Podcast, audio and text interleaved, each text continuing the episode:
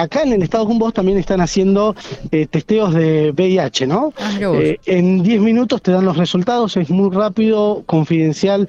La verdad que está muy bueno. No lo había visto en otras oportunidades, me parece que es la primera vez que lo hacen, pero vamos a hablar con Lorena Guerra eh, para que nos comente un poquito qué es lo que se está realizando acá eh, en esta carpa que está afuera del Club de Ferro. Hola, buen día. Eh, bueno, nosotros ya participamos el año pasado en dos eh, oportunidades. Después estuvimos también trabajándolo, porque bueno, esto con la pandemia se dejó de hacer. Nosotros siempre tenemos el consultorio en el, en el- en el servicio nuestro, que se hacía el primer martes de cada mes. Y bueno, y ahora empezamos a salir fuera, digamos. Eh, ya esto ya lo veníamos implementando, pero con el tema de la pandemia como que se frenó todo. Estuvimos en el comedor universitario y en dos oportunidades en el estado con vos. Bueno, esta vez, bueno, arrancamos de nuevo acá. Eh, la verdad que con muy buena mm, eh, convocatoria. Más allá de que por ahí no está, no hay mucha difusión, pero esto nos ayuda, lo que estás haciendo vos nos, está- nos ayuda. Eh, nosotros acá, bueno, vamos a estar de 9 a 13. eh, el- se hace el testeo del VIH, que es anónimo, gratuito y confidencial, y es un test rápido. A los 10 minutos se le da el resultado y el que quiere se les hace el BDRL, que a la semana, nosotros durante el transcurso de la semana que viene, los vamos a estar llamando para darle el resultado de las BDRL. ¿Cómo es todo el procedimiento? Viene la persona, se presenta acá y directamente empieza con qué procedimiento. Claro, se presenta, le explicamos, tiene que firmar un consentimiento informado, más un- una planilla que nosotros hacemos que es dato estadístico nuestro. Eh, bueno, ahí se le informa y se le asesora con respecto a lo que tiene que ver con esta patología, se sacan las dudas, en caso de querer acceder, se pasa, se hace la extracción y a los 10 minutos les damos el resultado. Acá hay una bioquímica que procesa la muestra y a la tarde, bueno, procesa todo lo que tiene que ver con BDRL que se lo lleva al hospital. Así que bueno, por eso le esperamos una semana para darle el resultado de lo que es BDRL, que sería sífilis. Eh, hay que aclarar que hay muchísimos casos de VIH. Han aparecido muchos casos de VIH y sífilis, ni te cuento la cantidad Aquí que hay En Pico y en en pico, en pico, sí, yo te hablo acá de pico. Es impresionante la cantidad que hay, o sea, y de la única manera de saber si tenemos o no es con una extracción de sangre. Entonces, es una pequeña extracción de sangre, no es que le van a sacar mucho, es un- una pequeña extracción de sangre. Así que bueno, eh, es de la única manera. Eh, nosotros ofrecemos también en el servicio social, es a demanda, cuando uno quiere hacérselo, va, nos dice a nosotros y, y ahí nomás coordinamos con laboratorios y lo hacemos.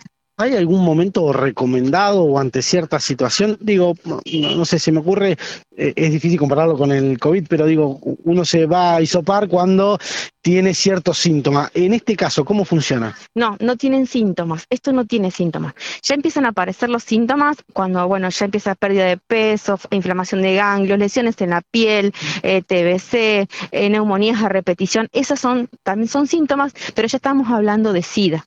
Estamos hablando de la enfermedad, ¿sí? Entonces, tenemos que llegar antes de que aparezcan todas esta- est- estas, estas patologías, digamos, que, son las enfermedades es, eh, que tienen cuando aparecen después que lo que es ¿no? Y estamos llegando tarde, ¿sí? Entonces es, está bueno que se hagan el testeo, es de la única manera de saberlo. Mientras más rápido lo sepamos, mejor es. Una vez que se le da un diagnóstico, se le saca una interconsulta con el infectólogo, el infectólogo le va a mandar a hacer todos unos análisis y le va a dar medicación. Y el secreto acá para, para una sobrevida importante, porque yo te estoy hablando, nosotros trabajamos con pacientes que hacen más de 20 años que conviven con el virus, para que sepan que hay una sobrevida importante.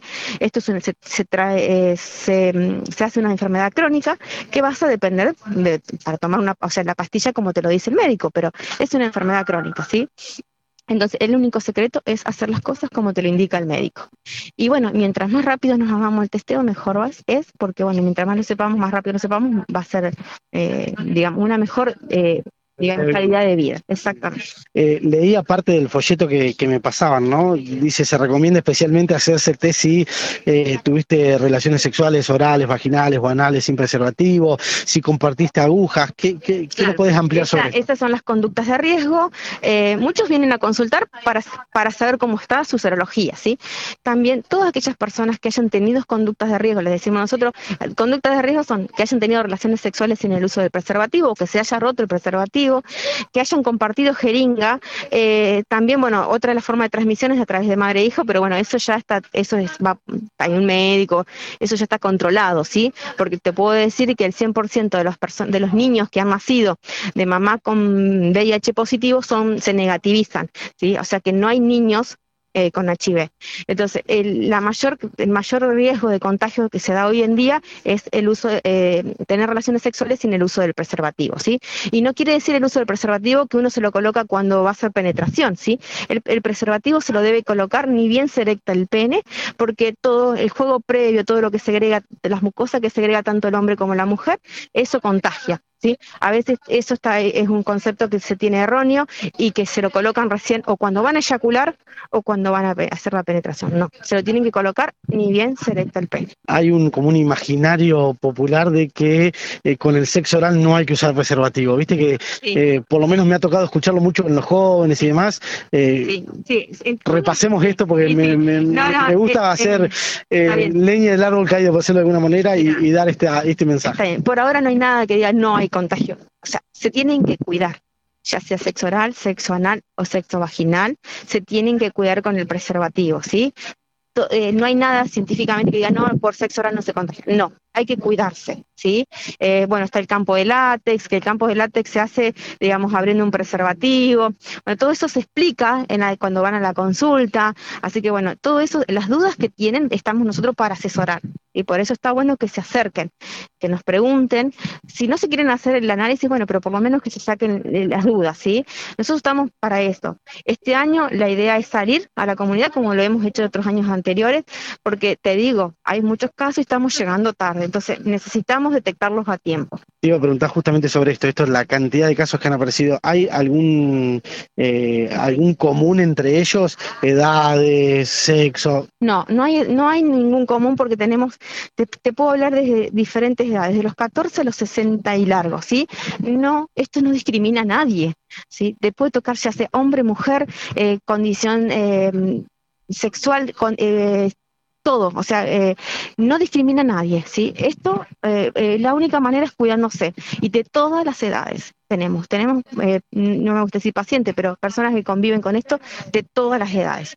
Entonces, bueno, tenemos que ser, concientizarnos, y han aparecido mucho, yo reciente lo decía, lo que es VRL, todo lo que es sífilis, han aparecido muchísimos casos de sífilis. Entonces, tenemos que empezar a, porque atrás de esto, si tienen sífilis porque no se cuidaron, hoy te tocó esto, pero mañana si te, no, te, no te cuidas, podemos tener HIV. Entonces, estamos llegando tarde.